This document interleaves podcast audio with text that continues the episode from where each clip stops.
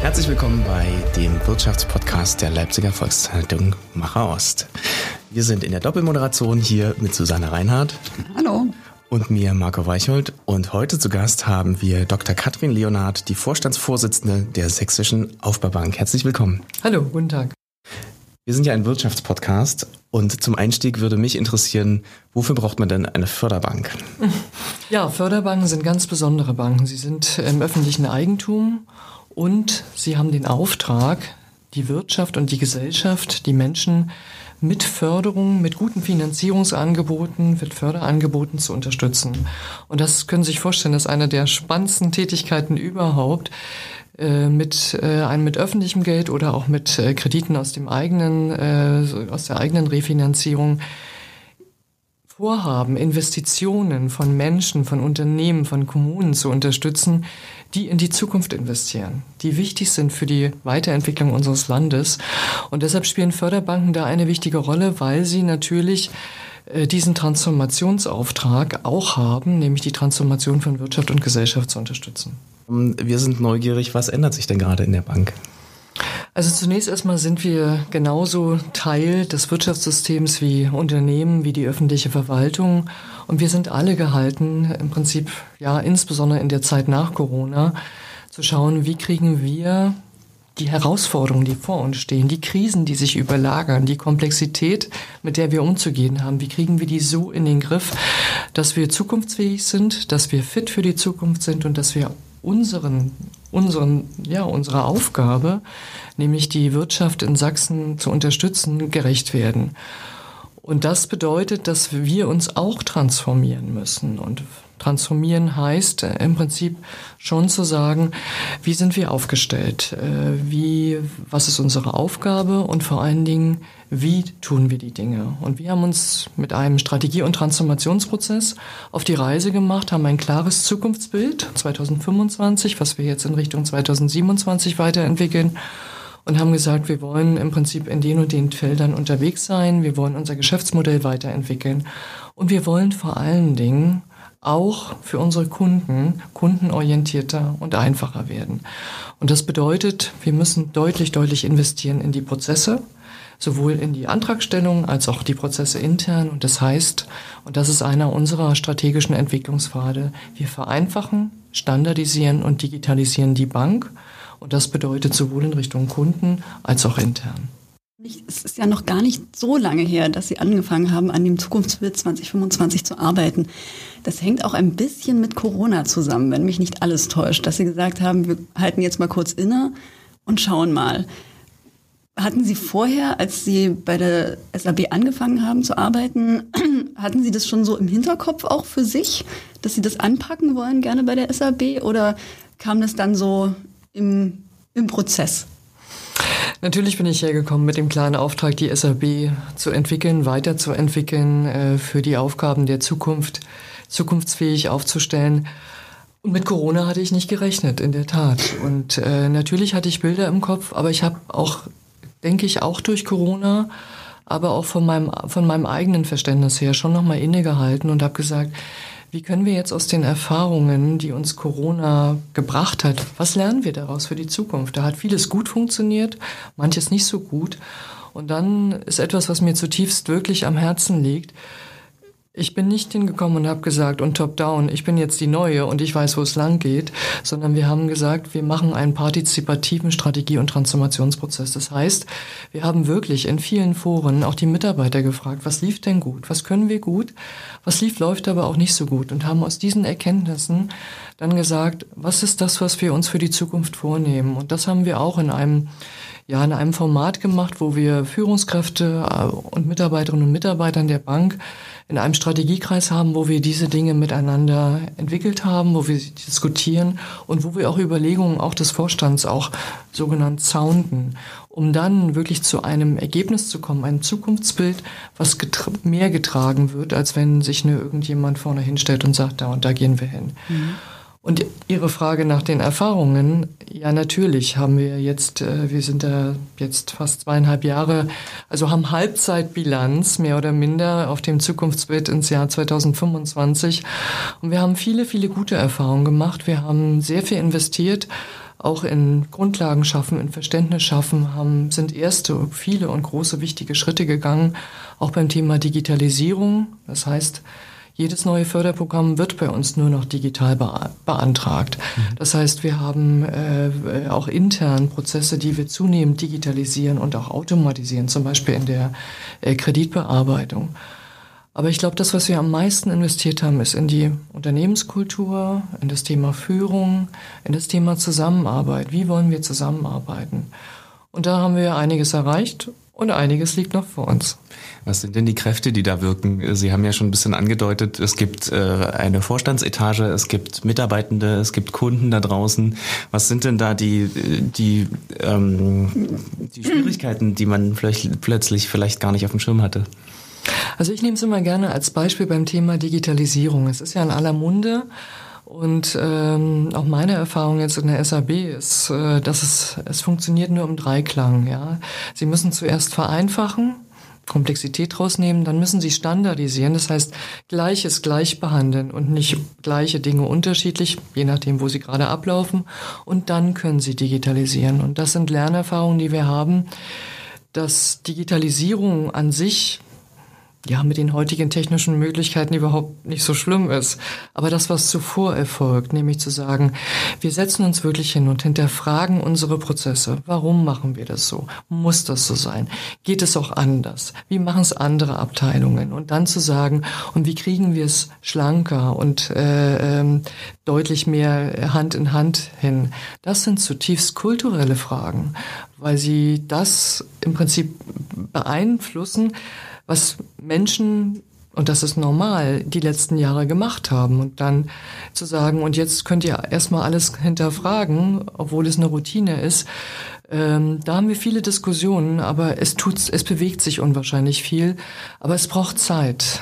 Und ich glaube, wir sind derzeit an dem Punkt, dass dieses Verständnis sehr, sehr viel gereifter ist und dass auch die Kolleginnen und Kollegen, ja, ich sag mal, auch von sich aus anfangen, äh, zu sagen, ich mache da mit, ich möchte da dabei sein und ja, lasst uns die Dinge einfacher machen. Wir haben bei der SAB 1200 Mitarbeiter an zwei Standorten, in Leipzig und in Dresden. Das stelle ich mir so schon gar nicht so einfach vor, diese beiden Standorte da auch, dass die gut zusammenarbeiten und dann natürlich äh, mit ihrer äh, ihren Transformationsambitionen im Zukunftsbild 2025. Ähm, wie nimmt man denn die Mitarbeiter so mit? Also Sie haben es ja selber schon so ein bisschen angesprochen, dass sich manche dann doch noch etwas schwer getan haben. Ich könnte mir gerade vorstellen, ähm, Leute, die schon länger in der SAB beschäftigt sind, dass die dann auch sagen, naja, aber was soll denn das jetzt? Oder warum, warum müssen wir das denn jetzt alles auf links drehen? Und das, das funktioniert aber doch an sich. Es funktioniert ja und es funktioniert auch hat in der Vergangenheit funktioniert und vielleicht funktioniert es heute noch. Es wird in der Zukunft nicht mehr funktionieren. Die Erwartung, die an uns gestellt wird, ist, dass wir ja, dass wir natürlich liefern. Wir haben gerade eine neue Förderperiode, wo wir jedes Jahr 50, 60 neue Förderprogramme einführen.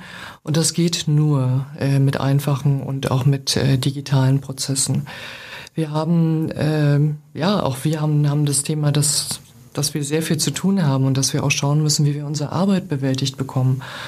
Und ich frage auch jeden, ja, macht es Spaß, endlos lange Abstimmungsprozesse zu haben. Die machen niemandem Spaß. Und wer mir das sagt, dass es tut, dann weiß ich nicht, ob er ehrlich zu mir ist. Und deshalb versuchen wir, wir probieren viele, viele Dinge aus. Wir haben andere Wege gefunden, dass wir Abstimmungen verkürzen, ja, indem wir sagen, ehe wir irgendwie uns fünfmal Mails hin und her schicken, da habe ich noch eine Anmerkung, machen wir Redaktionskonferenzen. Das heißt, die Kolleginnen und Kollegen kommen vorbereitet zu dem Termin. Es gibt ein festgefügtes Zeitfenster. Und wenn wir da rausgehen und das der, das, der Vermerk oder der, die Vorlage ist final, dann gilt die und da wird nicht mehr nachgekartet. Oder wir haben Entscheidungsworkshops, wo wir uns in dem Raum befinden und dann sagen, wir gehen hier nicht eher raus, ehe wir nicht entschieden haben. Mhm. Ja, und das äh, kann man schnell und kompakt machen, wenn alle gut vorbereitet sind und wenn das inhaltlich gut vorbereitet ist.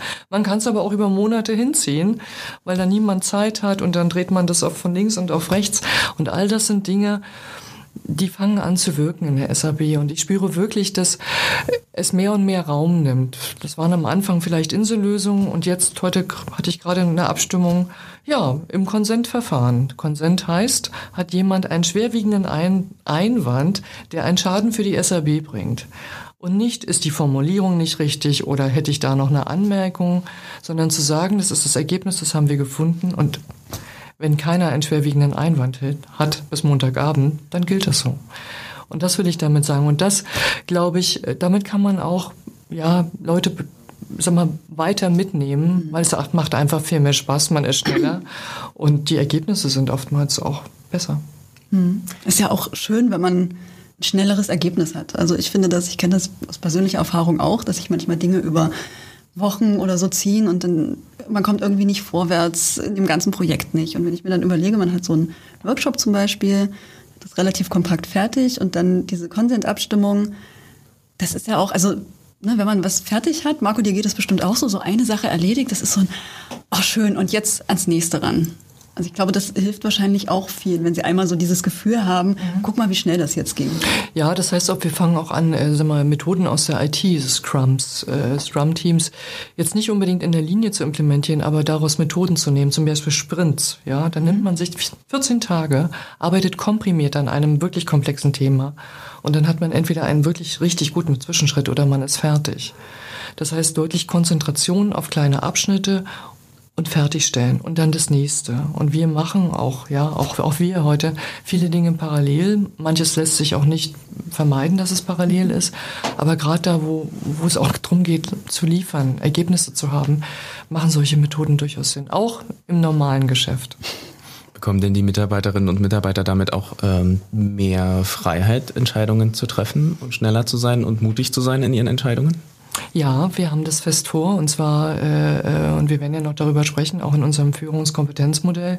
Natürlich geht es darum, Verantwortung dahin zu delegieren, wo Verantwortung auch zu sein hat. Und äh, nicht, nicht zu viel nach oben zu geben. Das heißt aber auch, äh, äh, wenn man delegiert, muss man wirksam delegieren. Das heißt, man muss auch am Anfang da auch mit begleiten. Wir können nicht einfach Verantwortung abgeben. Wir müssen uns schon vergewissern, dass diese Verantwortung genommen und auch äh, gelebt wird. Und da sind wir mitten dabei. Das heißt, dass wir wirklich auch kritisch hinterfragen auf jeder Führungsebene. Ist das, was ich täglich mache, eigentlich das, was ich machen muss? Oder ist das nicht eigentlich eine Angelegenheit der Ebene äh, äh darunter? Und ich habe mich um Führung zu kümmern. Und Führung verändert sich in diesen Tagen. Das heißt, man ist nicht der beste Sachbearbeiter als Führungskraft, sondern man führt und ist dazu da, die Menschen, die Kolleginnen und Kollegen, die man führt, zu befähigen, zu begleiten, Sparringspartner zu sein, Rahmen abzustecken und damit dazu beizutragen, dass die Kolleginnen und Kollegen auch in ihrer eigentlichen Arbeit mehr Freiraum und damit auch mehr Verantwortung haben. Treffen Sie damit auf offene Ohren oder auf Widerstand mit so einem neuen Modell? Ich glaube, das ist sehr unterschiedlich. Es gibt viele Kolleginnen und Kollegen in der SAB, die das begrüßen. Es gibt sicherlich auch äh, äh einige, die, ich sag mal, schon vielleicht etwas mehr Zeit äh, brauchen, um zu sagen, okay, äh, das, das, das macht mir so Spaß. Ähm, ich glaube, es kommt darauf an, Sie sprachen ja die 1200 Mitarbeiter an, äh, das ist schon eine, eine große Mannschaft, auch eine heterogene Mannschaft. Äh, das kommt darauf an, dass wir in dem gleichen Geist miteinander arbeiten und leben. Und deshalb machen wir, investieren wir sehr viel in die Themen Kultur und Zusammenarbeit. Das heißt, wir haben auch Prinzipien der Zusammenarbeit entwickelt, wo wir gesagt haben, nach diesen Prinzipien wollen wir leben. Nur steht das auf dem Papier und damit ist es noch nicht getan. Also müssen wir uns Gedanken machen, wie halten wir nach, dass wir es leben. Und das geht nur über Feedback, über Beobachtung, teilen und sagen, ich habe den Eindruck, du, du handelst oder agierst gerade nicht, wie wir das haben.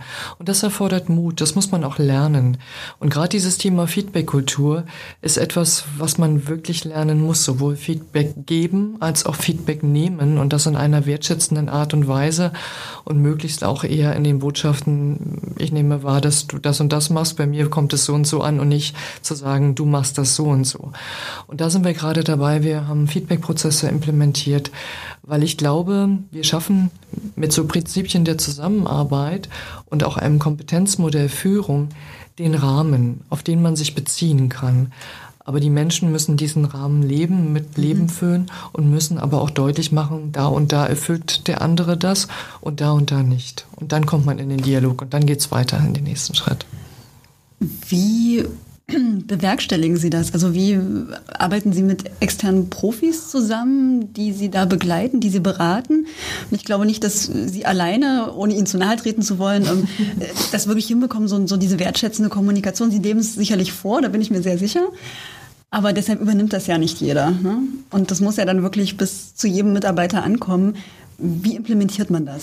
Also ich glaube, es ist eine Mischung aus verschiedenen Dingen. Natürlich haben wir auch äh, für bestimmte Themen äh, äh, Berater, die, aber ich habe Berater nicht genommen, dass die, dass die mich als Vorstand äh, beraten, sondern wir haben den Strategie- und Transformationsprozess so aufgesetzt, dass wir Berater hatten, die ein Team von Mitarbeiterinnen und Mitarbeitern gecoacht und beraten haben, dass die diesen Prozess führen. Ja, also das heißt, wir, nochmal, wir, wir investieren sehr viel in Entwicklung und in dieses Thema unsere Kolleginnen und Kollegen zu entwickeln, weiterzuentwickeln. Und dieses Team, wir nennen es Chief Transformation Office nunmehr, dieses arbeitet heute mehr oder minder selbstständig. Und am Anfang war aber jemand da, weil es gibt auch Regeln, es gibt Rollen, es gibt Prozesse, die auch da gelten. Und da war jemand, der, der die begleitet hat und das äh, mit organisiert hat. Und heute werden diese Workshops oder auch die Transformation eben durch dieses Team begleitet. Und dann, glaube ich, ganz wichtig, Kommunikation, Kommunikation und Kommunikation. Ja, und das bedeutet natürlich äh, äh, über die modernen Medien, die man hat, bedeutet aber eben auch, auch viel präsent sein, auch Direktansprache äh, und bedeutet, dass wir einen guten Dialog haben und uns immer wieder auch mit den Führungskräften und auch mit Mitarbeitern in den Austausch gehen. Also ich mache zum Beispiel ab und an, äh, weiß ich nicht, mittags in der Kantine wird dann kurz vorher kommuniziert, also heute ist ein Tisch reserviert, Frau Leonard ist da, wer möchte, kann da gerne hinkommen. Und dann kommen Kolleginnen und Kollegen und sprechen die Dinge an, die sie haben und sie müssen sich nicht vorher anmelden oder sich vorbereiten oder ein Thema nennen. Ich sitze da halt einfach und und freue mich, wenn jemand kommt. Das finde ich super, oder? Also das ist auch so schwer vorstellbar. Ich glaube, jetzt wird hier einigen äh, Hörern, die sich in einer ganz anderen Führungsposition sehen oder als ganz andere Führungspersönlichkeit wahrnehmen, wahrscheinlich die Kinnlade runterklappen, weil sie sich denken, um Himmels Willen, möchte ich doch nicht. Sowas viel zu viel näher. ich glaube, Nahbarkeit ist wichtig. Natürlich kriegen wir das kriege auch ich das nicht immer hin und nicht jeden Tag und nicht mit jedem Mitarbeiter. Um Gottes Willen, das geht ja gar nicht. Ne? Na klar. Aber ich glaube auch mal, äh, und deshalb mag ich, wir hatten gerade Neujahrsempfang, wirklich danach äh, auch in den Austausch zu gehen und äh, im Prinzip auch, ja auch schon zu fragen, was beschäftigt Sie oder was was was was resoniert in Ihnen, ja, von den Themen, die wir besprochen haben jetzt gerade, was sind die Ziele für 23 und da kommen kommen sehr sehr wertvolle ja Hinweise auch, ja Anregungen. Aber ich gebe auch gerne zu, auch die Mitarbeiter haben uns in einer Mitarbeiterbefragung gespiegelt, hört mehr zu, sprecht auch mal mit uns. Und ich nehme solche Dinge ernst. Das ist gut, finde ich sehr, sehr schön. Ich glaube, das ist in vielen Unternehmen nämlich tatsächlich leider noch nicht der Fall. Haben Sie denn eine äh, Einstellung zur Arbeit von zu Hause? Es gibt jetzt die Herausforderung von dezentralen Teams, von mhm. ähm, verteilten. Sie haben einen Standort Dresden und in Leipzig. Ähm, haben Sie Vorschriften intern? Mhm. Haben Sie Ansagen gemacht? Wie ist Ihre Haltung dazu? Also Ansagen mache ich in diesen Dingen nicht. Wir machen eine Dienstvereinbarung mit der Personalvertretung.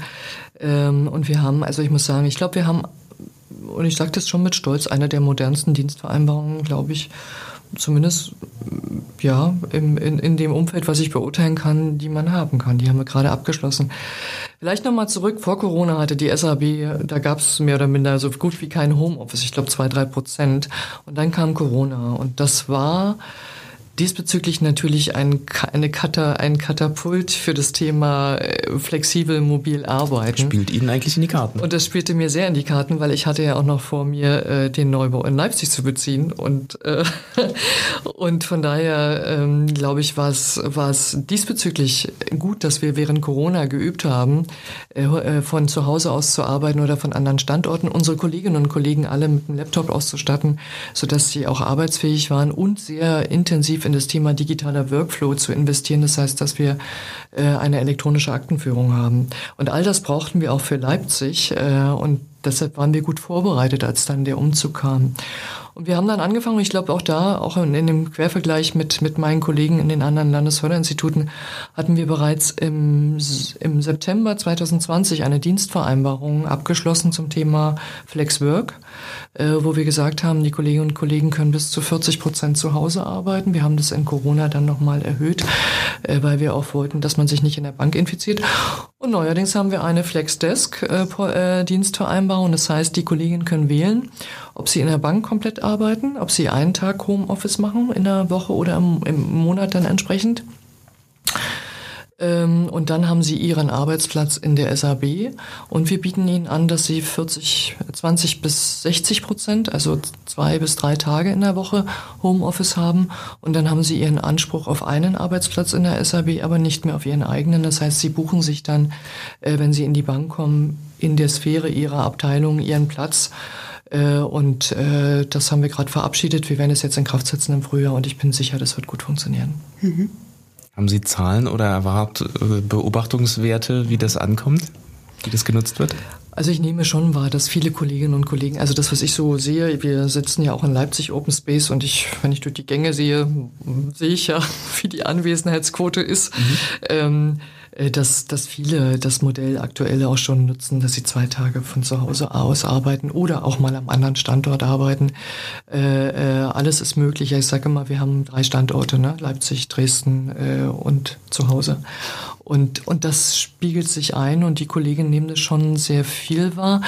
Ich freue mich aber auch, das gebe ich ehrlich zu, an Tagen, wo die Teams sich treffen, meistens dienstags oder mittwochs und das Gebäude ist voll, die Kantine ist voll, es sind ganz viele Menschen da, die man trifft.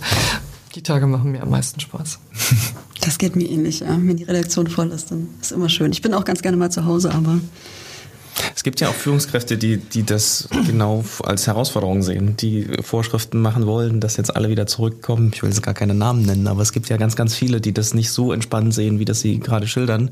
Äh, und wahrscheinlich ist es auch wirklich gerade für, eine, für das Bilden oder für das Umformen einer Unternehmenskultur eine riesengroße Herausforderung, wenn die Menschen nicht aufeinandertreffen und so eine Feedback-Kultur leben sollen. Ich denke, es kommt immer auf, auf das richtige Maß an. Ähm, ich bin sehr, sehr dafür, dass man Räume hat, wo man sich einander trifft. Und äh, deshalb halte ich so einen Tag, äh, wo sich das Team oder ja, die Teams treffen, für immens wichtig. Ähm, und an diesem Tag dann nicht unbedingt an Lampen vermerken, alleine am Schreibtisch sitzen, sondern wirklich das nutzen, dass man in den Austausch geht. Wir haben hervorragende Räumlichkeiten. Wir haben in Leipzig, finde ich, eins der schönsten InnoLabs, die ich je in meinem Leben gesehen habe.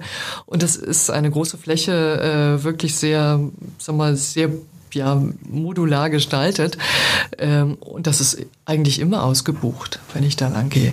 Und das wird gut genutzt. Das heißt, die gesunde Mischung von Präsenz äh, äh, ist wichtig, aber ich sehe auch, wenn ich an den Kolleginnen vorbeigehe, sie haben immer ihren Bildschirm an, sind immer mit mehreren in, in der Teamsbesprechung.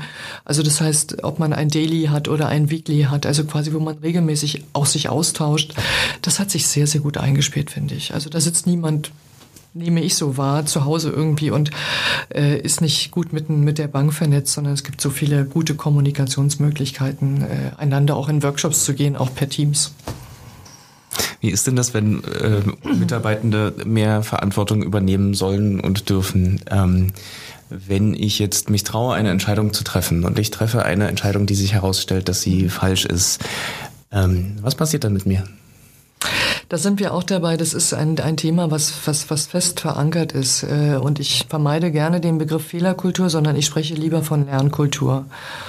Und auch das ist etwas, was wir versucht haben, jetzt zunehmend auch in der Bank zu nutzen, dass wir ähm, hinter, hinter vielen Dingen, die wir tun, ob das Projekte sind oder auch größere Themen, dass wir einen Lessons Learned Workshop machen, dass wir innehalten und wirklich sagen, was lief gut und was lief noch nicht so gut und was lernen wir daraus fürs nächste Mal. Ja, und das tun wir, wie gesagt, nochmal bei Projekten. Wir haben es jetzt gerade gemacht bei unserem Neujahrsempfang. Wir machen es bei, bei bestimmten größeren, äh, auch mal nach Meetings. Warum ist es gut gelaufen? Warum ist es nicht so gut gelaufen? Also dieses implementieren auch und, und ich sag mal wirklich zur Natürlichkeit werden, dass man innehält und sagt, okay, was haben wir, was haben wir gelernt? Was, was nehmen wir mit in die Zukunft, was wir weiter so machen? Was behalten wir bei? Was werden wir künftig anders machen? Und was werden wir auch künftig gar nicht mehr machen? Und ich habe mal gelernt, und das hat sich bei mir eingeprägt, sometimes you win, sometimes you learn. Mhm. Ein sehr schöner Satz auch. Nun haben Sie bei so vielen Mitarbeitenden ähm, auch wahnsinnig viele verschiedene Hintergründe und wahrscheinlich auch inzwischen verschiedene Generationen und mhm. damit unterschiedliche Einstellungen zu, zur Arbeit, zum Arbeitsplatz, zum Arbeitgeber. Ist das in Ihrer Rolle auch ein großer Spagat, das zu moderieren? Also erstmal, ich bin ein großer Freund von Diversität. Äh, und äh, Diversität äh, hat ja sehr viele Facetten hat aber auch die Facette unterschiedlicher Altersgruppen, unterschiedliche Erfahrungshorizonte. Äh, und ich bin auch deshalb ein guter Freund einer guten Durchmischung von Kolleginnen und Kollegen, die langjährig da sind, viele Erfahrungen haben, sehr viel schon gesehen und gemacht haben in der SAB äh, und Kolleginnen und Kollegen, die neu dazukommen, bei einer anderen Bank gewesen sind oder bei einer Stadt Leipzig oder ach, bei, bei einem Unternehmen gewesen sind. Und ich finde diese Mischung so schön, dieses miteinander zu bringen. Weil die, die Vernetzung oder auch das Zusammenarbeiten passiert eben genau auf dieser Ebene. Und da geht es darum, mit einer Offenheit ranzugehen und im Prinzip wirklich auch da den Antritt zu haben. Wo kann man von Erfahrungen lernen und wie befruchten wir uns gegenseitig? Und deshalb, ja, finde ich es schön, dass wir so eine, sag mal, durchmischte Altersstruktur haben. Ähm, und ich glaube, es ist wichtig, dass jeder zu Wort kommt.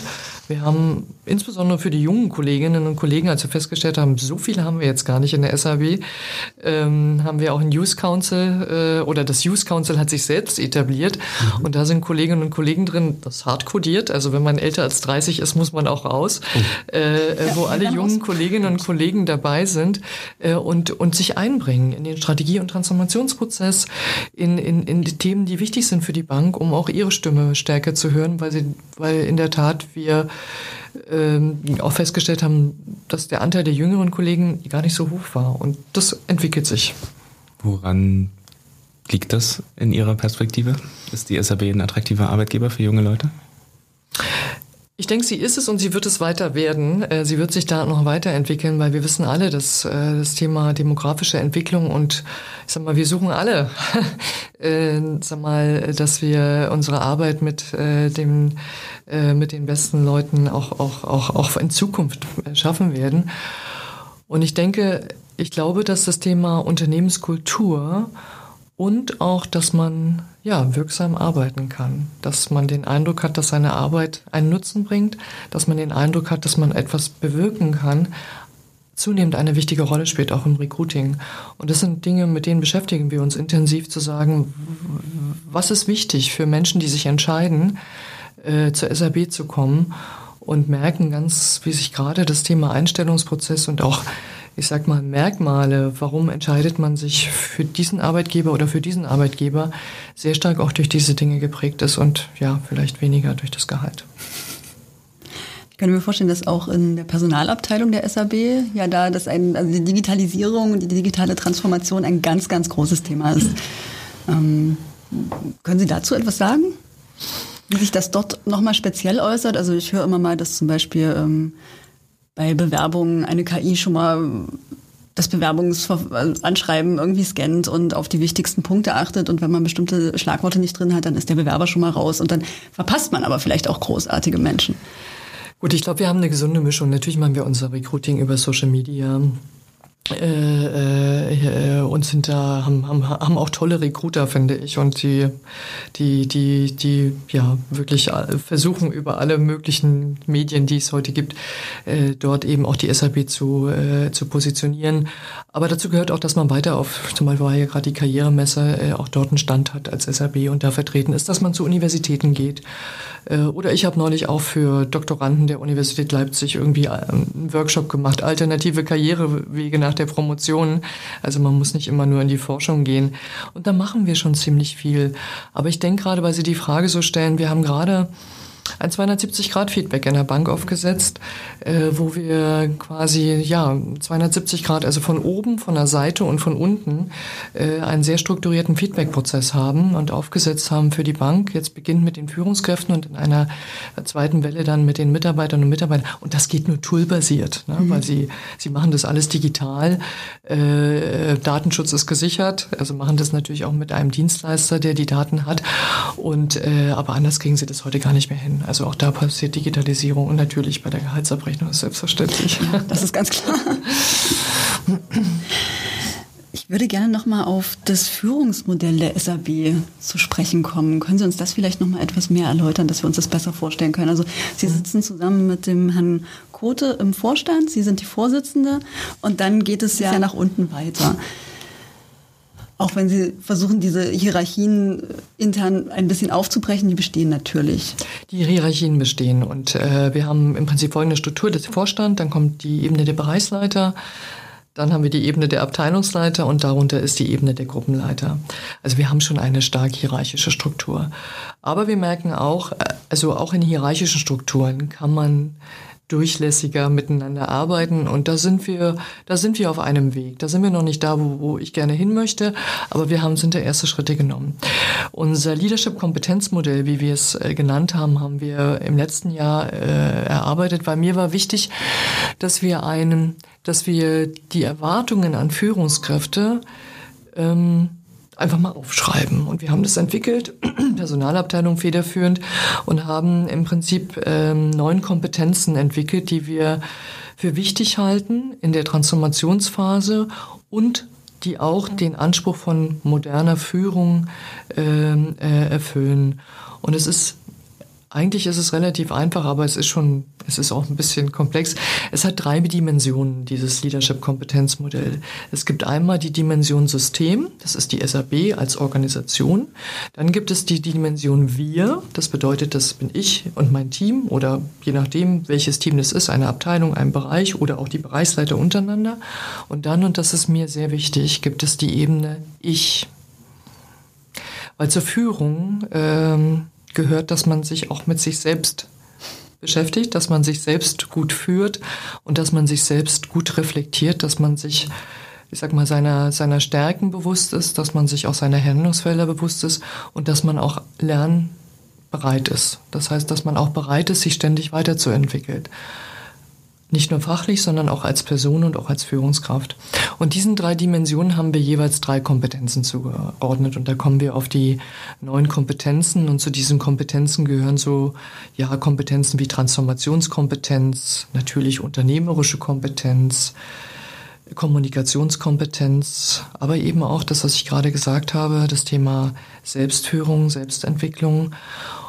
Und das Schöne an diesem Leadership-Kompetenzmodell ist, es beschreibt die Kompetenzen und ich, wir haben aber gesagt, das reicht nicht. Wir beschreiben Verhaltensanker. Das heißt, wir beschreiben Verhalten anhand, anhand dessen, man beobachten kann, ob jemand diese Kompetenzen erfüllt oder nicht. Und das macht den Charme aus, weil wir sehr klar beschreiben, was ist beobachtbares Verhalten, anhand dessen ich mir ein Urteil bilden kann, ob derjenige diese Kompetenz erfüllt oder nicht. Und wir haben das jetzt so verankert, dass wir das natürlich erstmal im 1 zu 1 äh, Feedback machen, die Führungskraft mit ihrer Führungskraft. Ähm, das heißt, ich mache es mit meinen Bereichsleitern. Und, äh, und jetzt haben wir aber auch das, wie gesagt, das Thema äh, 270 Grad Feedback hat genau diese beobachtbaren Verhaltensweisen und da werden andere einschätzen, wie kommt das Verhalten bei mir an und sehe ich, ob er dieses erfüllt oder nicht. Und dann gehen wir in die nächste Iteration und werden es auswerten und sagen, wo und wie und ist da noch Entwicklungsbedarf. Ich glaube, wichtig ist, wir haben damit einen Referenzrahmen und Führung ist nicht individuell irgendwie interpretierbar, sondern wir haben einen Referenzrahmen, der auch hier gilt, auf den man sich beziehen kann, wenn man sagt, da und da fallen mir Dinge auf. Was ist denn aber, wenn jetzt rauskommt, auch im Rahmen des 270-Grad-Feedbacks, dass da der ein oder andere Mitarbeiter, die ein oder andere Mitarbeiterin da noch so, naja, Verbesserungsbedarf hat, sage ich mal. Dann sprechen wir da sehr ehrlich drüber und es gibt, äh, es werden dann auch Entwicklungsmaßnahmen, also quasi es wird erstmal äh, äh, werden, also die, die, die, äh, sag mal, die Handlungsfelder werden herausgearbeitet, ja, wo erfüllt man die oder wo ist es gut, ja, äh, wo, wo beobachtet man, dass man das noch nicht erreicht und wir geben einen bestimmten Rahmen und auch Zeit für Entwicklung. Ähm, aber es ist auch klar, wenn das auf dauerhaft nicht erfüllt wird, auch nach Entwicklung und unter, mit Unterstützungsmaßnahmen, dann muss man überlegen, äh, sag mal, ist das die richtige Position oder ist es vielleicht eine andere Position? Und ich glaube, dafür ist eben wichtig, da im Dialog zu sein. Und mancher, der vielleicht Führungskraft ist, äh, der ist es geworden, weil wir auch keine alternativen Karrieremöglichkeiten hatten. Ähm, und wir entwickeln parallel auch zu diesem Thema die Fachkarriere. Das heißt, man kann auch als Spezialist bei uns richtig gut arbeiten. Und diese Fachkarriere ist, glaube ich, sehr wichtig, weil wir, wir, wir brauchen und, und, und haben auch viele Menschen, die sind absolute Spezialisten mhm. und Experten in ihrem Gebiet. Und die fühlen sich vielleicht auch da wohler als Führungskraft zu sein und das miteinander auch herauszufinden im Gespräch, auch anhand dieser Ergebnisse und auch eine, ich sag mal, einen alternativen Karriereweg zur Führung zu haben, ist, glaube ich, sehr wichtig. Mhm. Bei Führungskräften ist es ja häufig auch so, dass sie motivieren sollen, dass sie Antworten mhm. geben sollen, dass sie, dass erwartet wird, dass immer eine Motivation da ist und Lösungen äh, vorgeschlagen werden und man nach vorne rennt und sie strahlen das auch aus. Wie gelingt es Ihnen denn, diese positive Einstellung zur Zukunft beizubehalten und wo nehmen Sie Ihr Urvertrauen her, dass bei all diesen Krisen, die uns umgeben, dann doch eine gewisse, ein Grundoptimismus äh, herrscht, der uns nach vorne blicken lässt mit einem guten Gefühl? Also ich bin erstmal zutiefst wirklich davon überzeugt, dass Veränderung möglich ist. Ja, und das habe ich in meinem, in meinem Leben, in meinem Berufsleben, in meinem Privatleben, auch in meiner eigenen Person ähm, immer wieder erlebt. Veränderung ist möglich und Veränderung geht. Und diese tiefe Überzeugung, ähm, dass äh, A sowieso nicht so bleibt, wie es ist, und B man Veränderung aktiv gestalten kann und dafür auch einiges tun muss. Ich glaube, das ist so ein bisschen bei mir in der DNA und, ähm, und das ist das, woraus ich auch meine Kraft ziehe. Ich ziehe aber meine Kraft auch daraus, dass ich natürlich spüre, vielleicht nicht jeden Tag und vielleicht nicht immer in dem Maße, wie ich es mir wünsche, aber ich spüre, dass auch dass viel Entwicklung passiert. Und ich freue mich manchmal an so kleinen Dingen. Ich glaube, gestern hat mir ein Mitarbeiter, den ich noch abends auf der Treppe getroffen habe, am späten Abend eine Mail geschickt und wir haben uns über ein Projekt unterhalten und er hat gefragt, kann ich da mitmachen? Und das sind Momente, wo ich dann denke, wow, das, es lohnt sich und es, es, es keimt und es fruchtet so viel, ja. Und aus diesen Dingen schöpfe ich Kraft. Gibt es denn einen Wunsch, den Sie formulieren an, mit dem Blick in die Zukunft, äh, was, was Sie sich vielleicht wünschen von, von der Politik, von der Verwaltung, von den Mitarbeitenden, von den Unternehmen der Region? Äh, das ist jetzt sehr offen gefragt, aber gibt es etwas, was Sie beschäftigt und wo Sie diesen Kanal gerne nutzen möchten als Appell? Also ich, eine, eine unserer Missionen auch als SAB ist ja zu sagen, wie kriegen wir es, wie kriegen wir es hin, dass Förderung künftig äh, einfacher, digitaler nutzbar ist. Und das ist etwas, an dem arbeiten wir jetzt sehr intensiv. Nur wir können es nicht allein als SAP. Und äh, wir können das gemeinsam mit den Ministerien machen. Und das heißt aber im Prinzip, wir arbeiten gerade an einem Digitalcheck. Das heißt, dass neue Förderprogramme hingehend überprüft werden, dass sie digital beantragt und weiter bearbeitet werden können. Wir bauen das Förderportal für den Freistaat Sachsen gemeinsam mit dem Finanzministerium. Und das sind alles Dinge, die in die richtige Richtung gehen. Sie brauchen viel Zeit und ich würde mir wünschen, dass wir da gut und zügig vorankommen. Äh, das große Thema Förderung, die wichtig ist für die Transformation, ähm, ja, handhabbar und digital zu gestalten. Da, wo es möglich ist. Frau Dr. Lehnhardt, vielen Dank für den Besuch. Vielen Dank für Ihre Zeit, für die Einblicke in den Maschinenraum der Sächsischen Aufbaubank in allen Ebenen. Auch von mir vielen herzlichen Dank. Es war sehr interessant. Denke ich, einiges mitnehmen können.